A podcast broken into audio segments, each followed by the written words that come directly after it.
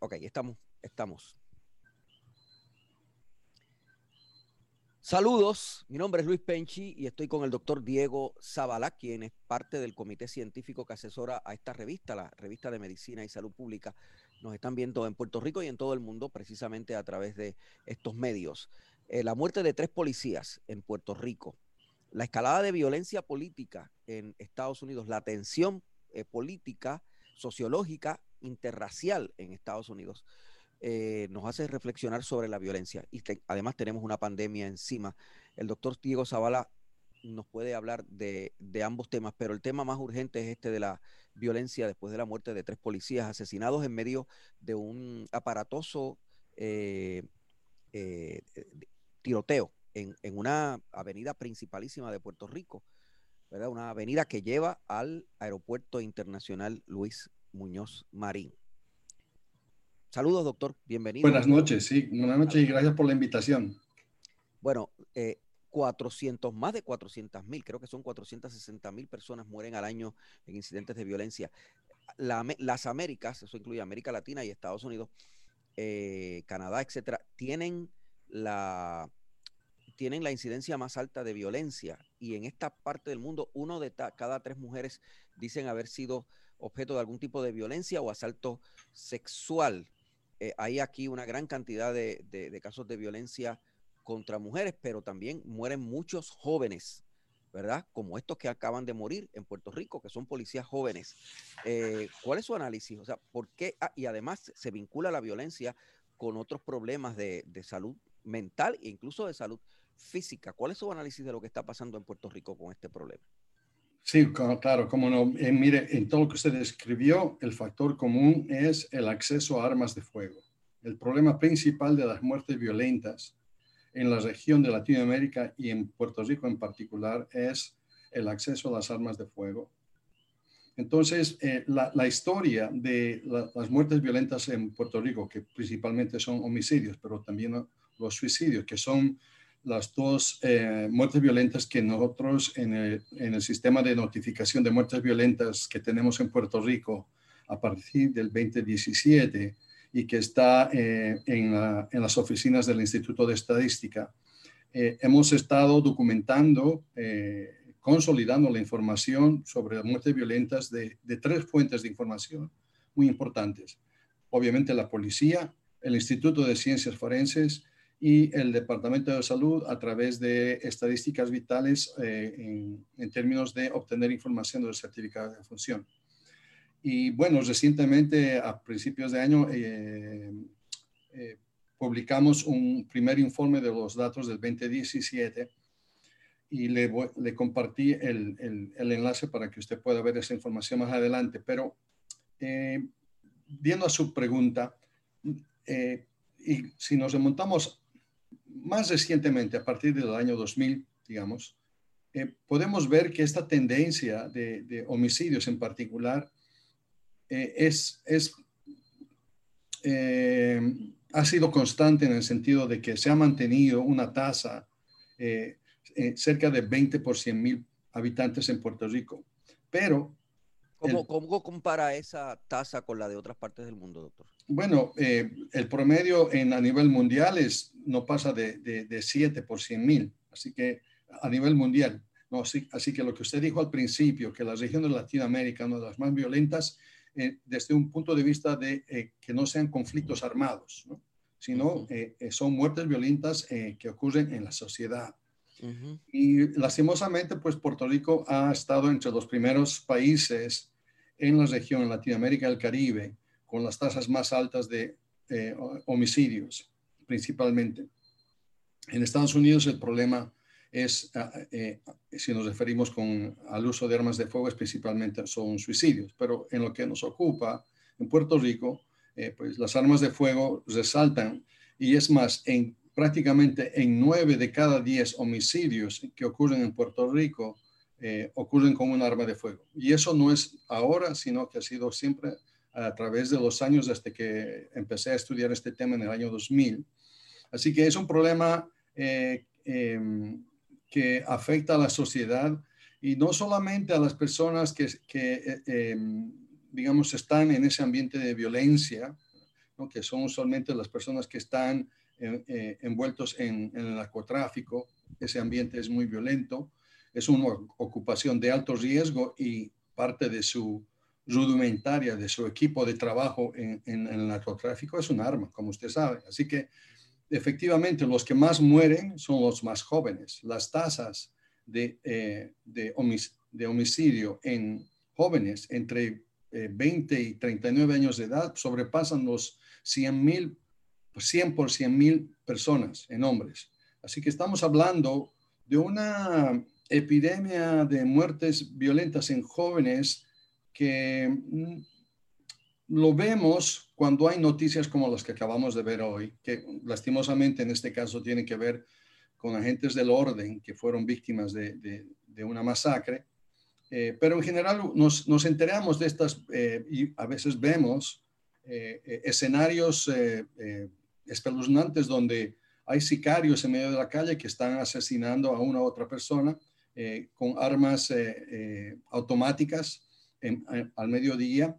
Y eso lo vemos esporádicamente. Entonces nos, nos, alertamos y nos asustamos porque pues eso no es normal en una sociedad, pero ocurre. Y entonces esta cuestión de la violencia está muy por debajo de la superficie y la podemos ver de vez en cuando cuando sobrepasa, digamos, de estas áreas de violencia y lo vemos en, en lugares más públicos, más frecuentados, ¿no? Lastimosamente. Así que eh, es una epidemia de, de, muerte de, de, gente joven, mayormente eh, hombres, ¿verdad? Mayormente hombres, exactamente, sí. Eh, le pregunto esto porque ha habido mucha preocupación en Puerto Rico, pienso que con razón, sobre la serie de muertes violentas contra mujeres, ¿verdad? Pero hay, hay grupos que dicen, eh, no habría que preocuparse tanto si veremos las estadísticas con respecto a, las mujeres, más habría que preocuparse por los hombres en términos de estadísticas y en términos de, frecuencia y en términos de, la generalización incluso de la violencia. ¿Usted diría que eso es así? Bueno, mire, eh, es que em, la, eh, para darle un número, en, el 2017 hubo 729 homicidios y de, estos 37 ocurrieron en mujeres. Eh, la gran mayoría, 692 en hombres. Pero eh, pues eso no, no quita la importancia de la eh, violencia contra la mujer porque esto es son el, el, el, resultado extremo de una muerte. Es mucho más prevalente la, la, la violencia contra la mujer que eh, no es letal, pero eh, que, que, está registrada al menos en, en, las querellas en la policía, que son más de 30 mil al año, eh, sobre, sobre violencia contra la mujer. Así que es un problema importante, pero que en los números de muertes no, aparenta ser un problema, pero sí lo es. pero si nos mantenemos en términos de las muertes, pues obviamente el, el riesgo de morir por homicidios en hombres es mucho más alto, es 38 veces más alto en hombres que mujeres en las edades de 25 a 29, por ejemplo. Así que eh, es, eh, eh, y eso es principalmente, como le digo, por el acceso a armas. Usted diría, doctor, la, la, Organización Mundial de la Salud dice que hay que determinar cuáles son los factores de riesgo. Evidentemente, la presencia de armas de fuego es un factor importante pero como dicen en Estados Unidos, los que favorecen las armas, las armas no se disparan solas, ¿verdad?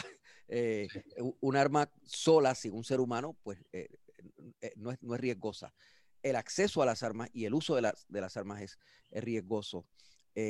¿usted diría, qué, qué, factores usted diría en su observación que son los que están provocando en Puerto Rico que tantos jóvenes varones mueran y que se metan en incidentes que terminen tan trágicamente como el que terminó el, asesinato triple de, de, ayer. Claro, pero fíjese, este es un punto que usted trae que es muy importante, porque si, si nos fijamos en, en el nivel de educación de las víctimas de homicidio, el 80% no pasa de, eh, de, la escuela superior. ¿no? Entonces, eh, ese es un indicador de que, eh, eh, y, usted sabe que el nivel de educación está íntimamente relacionado con la capacidad de un ingreso anual que, que pues sea, digamos, sostenible. y el problema entonces viene a ser un problema social y económico que no se resuelve con la mano dura que ya ha quedado demostrado en Centroamérica y en Estados Unidos. No es eh, eh, reforzar eh, el, poder de, la policía.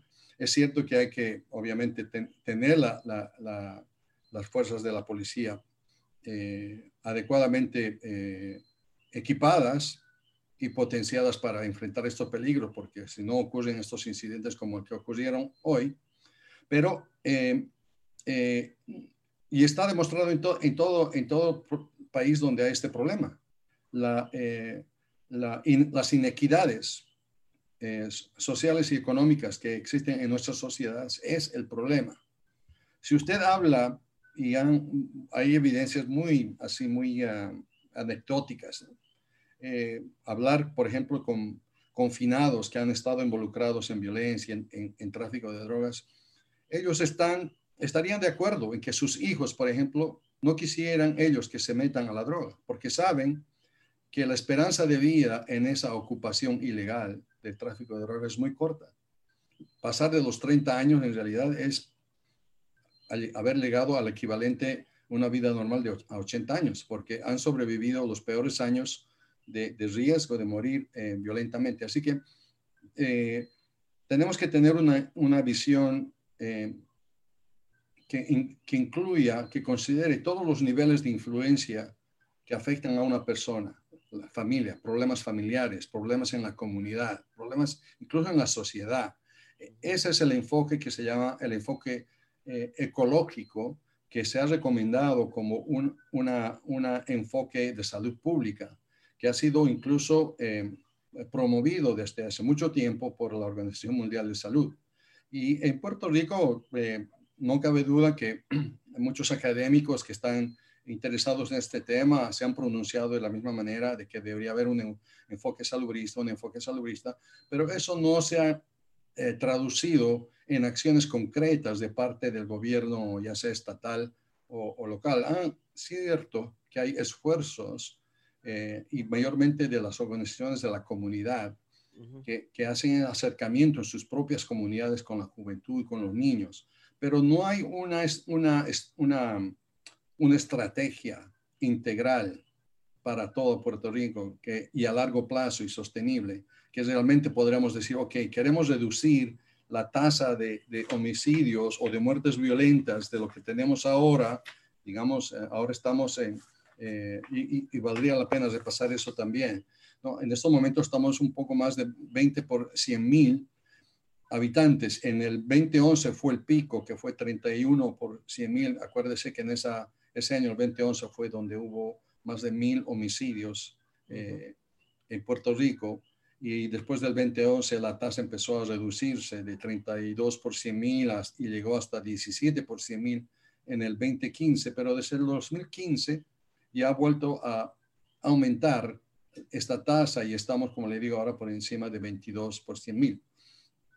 Entonces, eh, eh, tenemos, tenemos que eh, realmente, no sé, crear, crear como se ha creado para el COVID, ¿no? hablando del COVID, que se creó un task force de, de, personas con el expertise que se pongan a trabajar y desarrollen un plan estratégico a largo plazo eh, con el compromiso no solo del gobierno de turno, pero de, permanente para que esto se pueda resolver.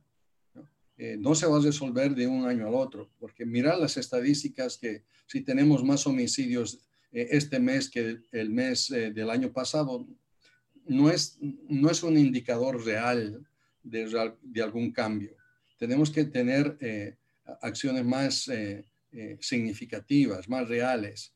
Y creo que hay eh, muchas organizaciones, personas, instituciones que están comprometidas con este problema y es cuestión de eh, convocarlas y crear una, un grupo de trabajo que realmente pueda presentar un, un plan que sea factible, que se comprometa el país, no, no solamente el gobierno de turno, para, para reducir y controlar este problema de la violencia en Puerto Rico. Doctor, hace muchos años yo cubrí policíacas eh, y, noté que había en aquella época unas especies de código de ética, si se quiere, ¿verdad? De las personas que participaban en estas organizaciones delictivas que tenían que ver con la droga y con otras actividades ilegales. Eh, tenían una gente que iban a matar y los mataban. Trataban de no matar a gente que no estaba involucrada en la guerra de ellos.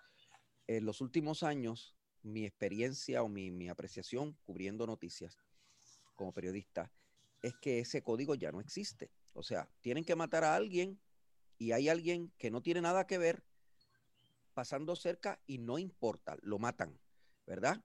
Y si tienen que matar a un policía que se metió ahí, pues lo matan, y si tienen que matar a dos, lo matan, y si tienen que matar tres, lo matan, ¿verdad? Eh, eh, hay algo, algo que, que, que, nos pueda eh, indicar por qué eso ha pasado, por qué se ha movido a, ese extremo la, violencia y, ya no hay ningún reparo, hay una sangre fría en el momento de, asesinar. ¿Qué, ¿Qué, cosas ha pasado, han pasado en Puerto Rico o quizás en el resto del, mundo que nos ha llevado a ese tipo de insensibilidad, vamos a decir? Bueno, lo que pasa es que primero está la percepción del agresor de la, de la, impunidad, de que puede hacer esto y no va a haber consecuencias. ¿no? Uh -huh. Además que el, la ocupación del sicario es un, una ocupación en demanda, como usted sabe, y, y, todos los que están en la droga tienen su, su eh, eh, equipo de, de, sicarios para protegerlos o para rendir cuentas cuando tengan que hacerlo. Y lo hacen donde lo tienen que hacer. Y, y hemos visto, eh, como le digo, esporádicamente vemos, ya sea en la avenida Valdoriotti o en, o en, la Roosevelt, o estoy pensando en varios incidentes recientes donde hay esta persecución, tiros de, de, vehículo a vehículo, y realmente no hay una, ninguna eh, precaución al momento de usar estas armas de fuego y usualmente estas personas pues eh, se escabullen y no son, no son eh, detenidas. Esto no quiere decir que la policía eh, hace los esfuerzos y tiene importantes eh, métodos para eh, poder identificar y rastrear, por ejemplo, las armas que son utilizadas en crímenes o en, uh -huh. en este caso, homicidios. pero es como, como, le, como menciono a mis estudiantes, es como si nosotros quisiéramos mapear, mapear el piso, pero el, el, el, chorro de agua sigue saliendo. ¿no? Estamos mapeando, recogiendo el agua, pero si sigue saliendo el agua de la pileta, pues nunca vamos a secar el piso. Entonces, ¿qué es, qué es lo que tenemos que tener, hacer? El, el, acceso a no solamente armas de fuego, pero uh, eh, el, la, el, acceso a la compra eh, de un número irrestricto de, de uh, municiones es espeluznante en Puerto Rico de vez en cuando vemos unas noticias, esto fue hace tiempo, eh, salió en, en, en, el, en, los medios de comunicación en el, el, el, año pasado, de que había un, había un individuo que compró, eh, llegó a comprar hasta 300 mil balas en un año. ¿Qué hace un individuo comprando 300 mil balas sin ninguna restricción? ¿verdad? Entonces, por un lado tenemos que controlar esto. Es como controlamos el mosquito para el dengue. Tenemos que controlar el uso ilegal de armas, que es muy importante porque también el flujo de armas ilegal a Puerto Rico es, es, es muy difícil de contener. Eh, viene por correo, viene por avión, viene por cargo, eh, de todos modos porque pues es un, hay una demanda. Uh -huh. Entonces, esto por un lado. El otro, el, el otro es, eh, pues también eh, tenemos que mejorar en la cuestión de la impunidad o la percepción de que una persona que, que, se atreve a disparar y matar a alguien no va a tener consecuencias. Eso, eso también tiene que mejorar. Y principalmente el, el, punto que eh, pues yo he estado, digamos, poniéndole atención por un buen tiempo es este enfoque de prevención y de control, este enfoque salubrista que, pero que implica un, una participación de la sociedad y un compromiso de, de, de los agentes del gobierno, ya sea eh, el Departamento de Salud, Justicia, Educación, Familia, en fin, todos los actores principales del gobierno para que puedan entonces en una forma coordinada y eh, con una meta común eh, poder implementar un plan que, eh, salubrista, a, eh, pero que va, a, va, no, va, no va a dar frutos a corto tiempo. No, no se va a ver cambios significativos en un año o dos, tal vez en tres o cinco o diez, pero tenemos que empezar a hacerlo. Si no, vamos a estar es, eh, vamos a seguir reportando estas estadísticas que no han cambiado. Como le digo, desde el año 2000, el pico de los homicidios en hombres en las edades que habíamos mencionado de 20 a 39 no ha cambiado, sigue elevadísimo. ¿Hay, alguna, ¿Hay algún indicio de que estamos sumergidos en una cultura de violencia que nos viene a través de las redes sociales, a través de los medios, eh, a través de los videos, eh, a través de la música, y que eso tenga que ver con, con, lo que nos está pasando, o usted no diría que tiene que ver?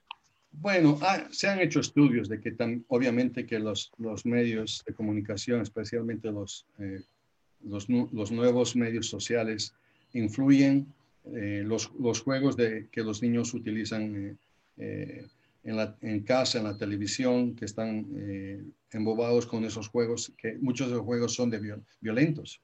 ¿no? Entonces les, les reducen esa sensibilidad y, tal vez el hecho de que eh, vemos eh, de forma regular los homicidios, ¿no? ¿Cuántos homicidios ocurren un fin de semana? Eh, y en comparación con el año pasado, como eso se reporta frecuentemente, pues no es una noticia nueva. Así que em, necesitamos crear como una nueva conciencia de que esto no es normal, de que no debería ser normal y que debemos eh, verlo como una enfermedad, como un problema, no, no necesariamente como un problema criminal, de que, de que estos jóvenes que están involucrados en, en, en, en actos violentos ilegales no tienen, no, no digamos, eh, eh, son indeseables y, que no amerita hacer un esfuerzo para, para tratar de, de, ver cómo se puede resolver, cómo evitar que se involucren desde edades tempranas en, en, en círculos de violencia, ¿no? Porque tenemos que pensar, por ejemplo, en los niños.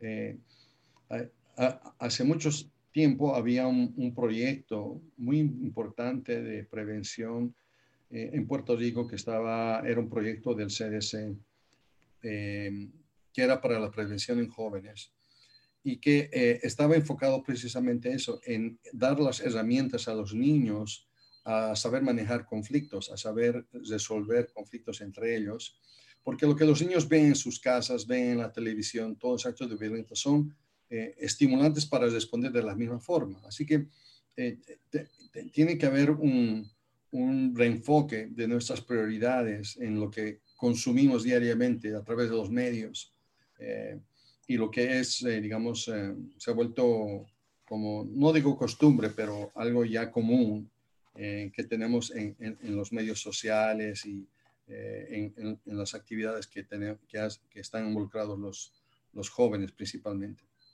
De hecho, hasta el lenguaje se ha tornado violento, ¿verdad? En, en las redes. Y hay un nivel de agresividad y un nivel eh, eh, que uno nota también cuando la gente guía, cuando la gente maneja en el carro. Exacto, sí. Sí, y, y, que fíjese que eso tiende a ser como, como algo infeccioso, ¿no? Entonces, sí, cuando... sí, porque cuando usted ve eso, que le ocurre a otra persona, usted se sorprende y ve la reacción, pero eh, cuando a nosotros nos hacen un, corte en la carretera o, una persona que está frente a nosotros no se mueve cuando la luz ya ha cambiado a verde del tráfico, eh, uno se molesta, reacciona casi instintivamente, toca la bocina, sea la, la y, creo que ahí todos somos, pues eh, hemos hecho eso en algún momento u otro y, y después nos sentimos mal y nos damos cuenta de que pues no, podría ser incluso hasta peligroso, ¿no? Eh, porque la persona que está delante podría reaccionar y eh, sacar un arma y, pegarle un tiro. Así que eh, estamos en, un ambiente de incertidumbre en cuanto a la violencia porque no sabemos cuándo nos puede tocar, cuándo podemos, no podemos ser una víctima, si podemos estar en el momento y lugar equivocado. hoy, hoy hablaba yo con una psicóloga, la doctora Sonia Santiago, que me decía, nos estamos fijando en la violencia hoy porque mataron a tres policías. Y cuando matan a un hombre rico o una persona profesional, un médico, un abogado, un ingeniero destacado, una modelo, una mujer joven, bonita, nos fijamos. Pero la violencia está ahí todos los días. Exacto. Eh, e, eso es verdad. Sí, eso sí. Claro, como le digo, los que están muriendo, incluso hay, hubo una expresión, una expresión muy mala de ese entonces el comandante de la policía eh, en esa, no sé si recuerda, de esa masacre que hubo en, en la Valdoriotti, donde mataron a un, a un bichote y a sus dos de sus guardaespaldas. Eh, lo emboscaron y lo mataron. Eh, y cuando el comandante llegó, pues dijo que, se, que se matan entre ellos, ¿no? Sí. Y como que era algo positivo. Y, y entonces ahí creo que esa actitud no es nada constructiva y no, no ayuda en nada en resolver el problema, ¿no? Porque como insinúo una y otra vez, este problema no se va a resolver con más fuerza con, o a veces como algunos gobernadores han sacado a, a, la Guardia Nacional para acompañar a la policía. Eh, esas son acciones mm, eh, a corto plazo que no resuelven el problema. Nunca también un sentido de impunidad y la verdad es que nos estamos quedando sin policía. Hoy una, una nota de prensa destacaba hoy que se van a retirar 800 este año, ¿verdad? Y, quizás no, no logremos sustituirlos con policías capacitados, ¿verdad? O sea que hay un problema real también de, de una debilidad en la fuerza policíaca. Bueno, sus salarios tampoco son como para... No son buenos. Eh, no, no, son buenos. Así que eh, eh, los policías están haciendo un trabajo realmente muy importante para la sociedad, pero realmente pues es bajo mucho, es un trabajo, una ocupación de riesgo, como es evidente con lo que pasó recientemente, pero también eh, las condiciones en las que trabajan no son verdaderamente como para eh, eh, alentar a que otros se, involucren a ser agentes de la policía. Doctor, no puedo dejarlo ir sin hablar un poco del COVID-19. Sé que ustedes en noviembre, un grupo de científicos realizó unas pruebas de prevalencia y, y, he escuchado muchas veces que hay que eh, ver cuál es el perfil de la gente que se está contagiando de COVID en Puerto Rico, ¿verdad? Para saber por, por dónde anda la cosa. Eh, lo realizaron en noviembre. Eh, finales de noviembre, sí. Sí, finales de noviembre. ¿Qué, qué, qué datos tienen? Bueno, mire, son resultados muy interesantes y bueno, debo aclarar la metodología, porque la metodología es una encuesta que se, se usó se hizo a nivel de vivienda. Entonces, el, la unidad de análisis es la vivienda, no el individuo. Okay. Porque queríamos saber eh, el, cómo están las familias en relación a sus em, eh, comportamientos, conocimientos eh, sobre el, el, el, COVID. Entonces, hemos hecho, eh, eh, lo que hicimos fue también tomar una muestra de sangre en por lo menos una persona en cada una de las viviendas que pudimos eh, visitar y entrevistar.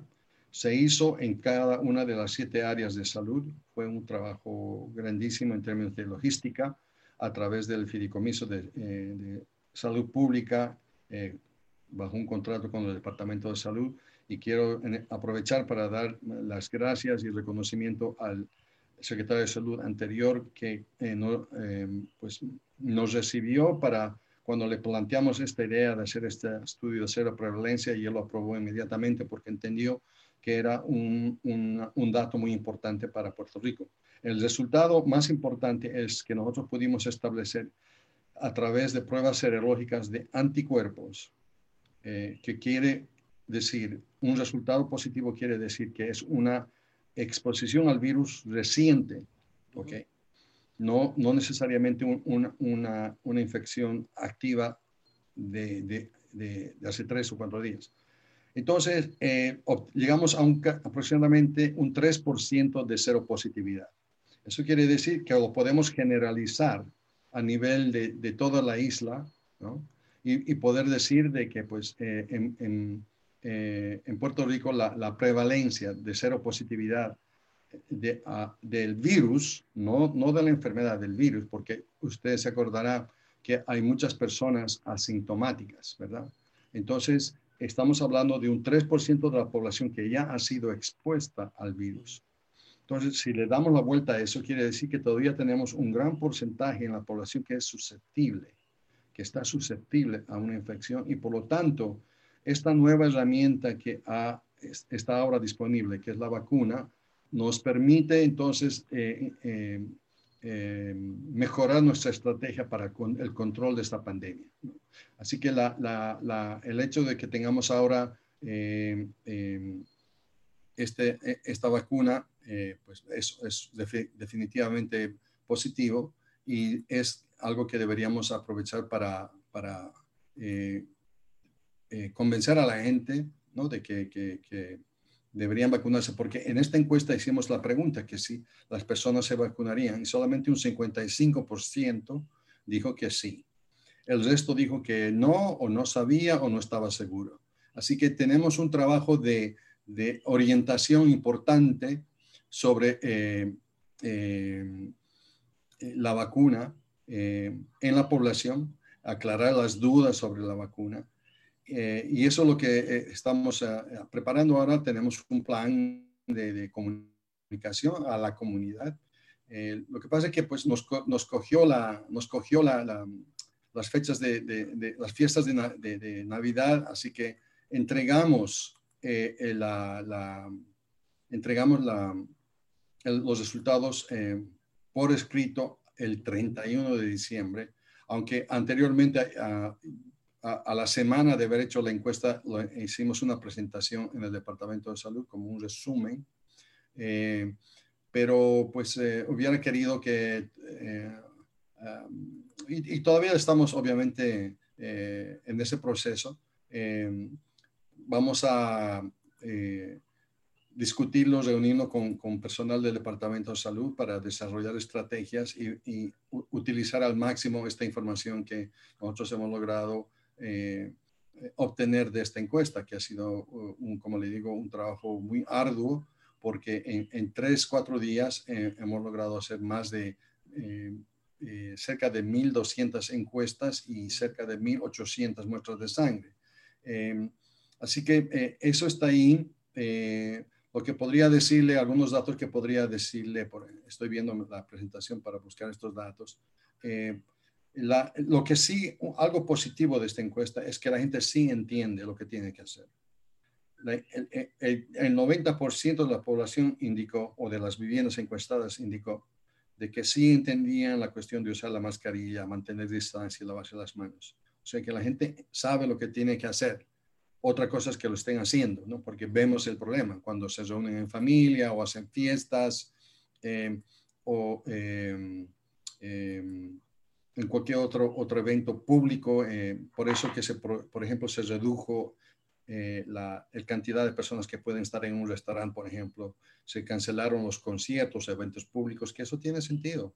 Em, em, otros datos importantes de esta encuesta es que es realmente la gran mayoría, 7 de 10 de cada 10 personas entiende que el contagio del COVID es, es, es importante hay que cuidarse eh, un 42% conocen a alguien que se haya dado positivo eh, y un 9% conocen a alguien que haya dado positivo y falleció. Así que estamos viendo que poco a poco eh, pues ah, la población está como que reconociendo que, que, este es un problema eh, de cuidado de salud y que hay que, hay que, hay que acatar las, las sugerencias de, mantener distancia, mascarilla, lavarse las manos, etc. Otro, ¿Usted cree que el contagio en Puerto Rico es across the en todos los niveles sociales, en todas las, eh, las áreas geográficas, en todas las... ¿O usted cree que se, se puede establecer un perfil? Es decir, no, bueno, es más en las zonas metropolitanas, es más con gente pobre, es más con jóvenes. O sea, ¿hay algún perfil que se haya podido establecer o todavía no? Bueno, mire, no, no preguntamos el nivel de ingreso en las familias porque e, esa pregunta tiende a ser susceptible en, la, en, la, en las viviendas eh, y, y, crea suspicacias y a veces eso precipita que se suspenda la encuesta. Por eso que no la quisimos incluir pero eh, no, no, hemos visto una diferencia, hemos visto pequeñas diferencias entre regiones de salud, pero nada de, de, cuidado. Lo que sí es interesante es que eh, más de una de tres eh, familias ha sido afectada económicamente por la pandemia. El 37% indicó que no tienen dinero suficiente para satisfacer las necesidades básicas todo el tiempo. Así que e, esa, ese es un dato pues importante. Eh, hay mucha movilidad, eh, eh, un, un, 46% de, los, de las viviendas salen una o dos veces por semana, eh, un 32% sale diariamente, o sea que uno de cada tres en una vivienda sale, tiene que salir diariamente, y hay un pequeño porcentaje de un 5% que no sale, que, y es tal vez un reflejo de personas que están delicadas de salud o que pues, están discapacitados y no, y no pueden hacerlo. La mayor eh, motivo de salida en los últimos 30 días para salir de la vivienda, eh, un 60%, una visita al médico, que podría ser un indicador de, pues, del, estado de las, de las familias, ¿no? Em, em, ¿Qué más le puedo decir? Que... ¿Hay algún indicio de que de, del deterioro de la salud mental que esté habiendo con motivo de, sí, del COVID? le pregunto porque uno ha visto que hay eh, sus casos de suicidio, hay mucha ansiedad, eh, hay, psiquiatras con los que yo he hablado que eh, no tienen estadísticas oficiales, pero me dicen está está subiendo el número de personas con, con depresión. Bueno, mire, en, en, la encuesta hubo un segmento, unas cuantas preguntas que fueron al individuo, no sobre la familia, sino del individuo, porque queríamos saber precisamente la salud mental personal del individuo que estábamos entrevistando. E interesantemente, un 11% expresó que no había habido, podido controlar las preocupaciones eh, eh, que son diarias o, se ha sentido nervioso o ansioso eh, o, o, que ha tenido poco interés en, o placer en hacer cosas en las últimas dos semanas. ¿no? Eh, eso se mantuvo en un 11% y un pequeño por ciento, un, por ciento menor, un 7% que se sintió o expresó que se sintió deprimido o sin esperanza en la mayoría del tiempo en esas últimas dos semanas. Así que eh, la, esto es eh, pues específicamente enfocado en, en, el tema de, del COVID. ¿no? había otra, déjame ver, aquí había Em, pero mire, en, en un 26% de las viviendas hay un diagnóstico, o sea, un médico que ha diagnosticado a alguien en esa vivienda con depresión o alguna otra condición de salud mental o emocional. O sea que una de cada cuatro, en una de cada cuatro viviendas hay un problema de salud mental, eh, de acuerdo a la encuesta. E, es mucho eso. Gracias, doctor. No, un placer. Le agradezco muchísimo la oportunidad y pues eh, eh, le, informo que vamos a hacer una segunda encuesta a finales de febrero, principios de marzo, para poder comparar si ha habido algún cambio en este intervalo entre noviembre y febrero y también lo vamos a reportar. Le, um, le puedo hacer llegar copia del informe detallado que presentamos al Departamento de Salud y con gusto podemos volver para eh, comentar más sobre esto. Gracias, doctor. Un placer. Diego Zavala, que es parte de nuestro eh, comité asesor científico en la revista de Medicina y Salud Pública. Mi nombre es Luis Penchi. Aquí cubrimos la ciencia porque la ciencia es noticia.